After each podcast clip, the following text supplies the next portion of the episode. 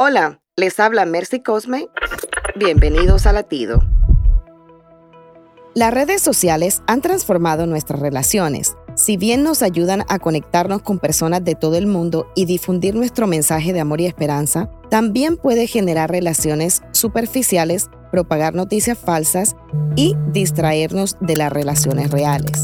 Como cristianos, busquemos un equilibrio saludable entre la interacción en línea y la vida real, seleccionando las fuentes de información con cuidado y sabiendo que nuestras palabras y acciones en las redes sociales reflejan nuestros valores y principios. Hoy, haz un esfuerzo consciente para usar las redes sociales para construir puentes en lugar de barreras y promoviendo la verdad y compartiendo el amor y la compasión de Jesús en este mundo que tanto lo necesita.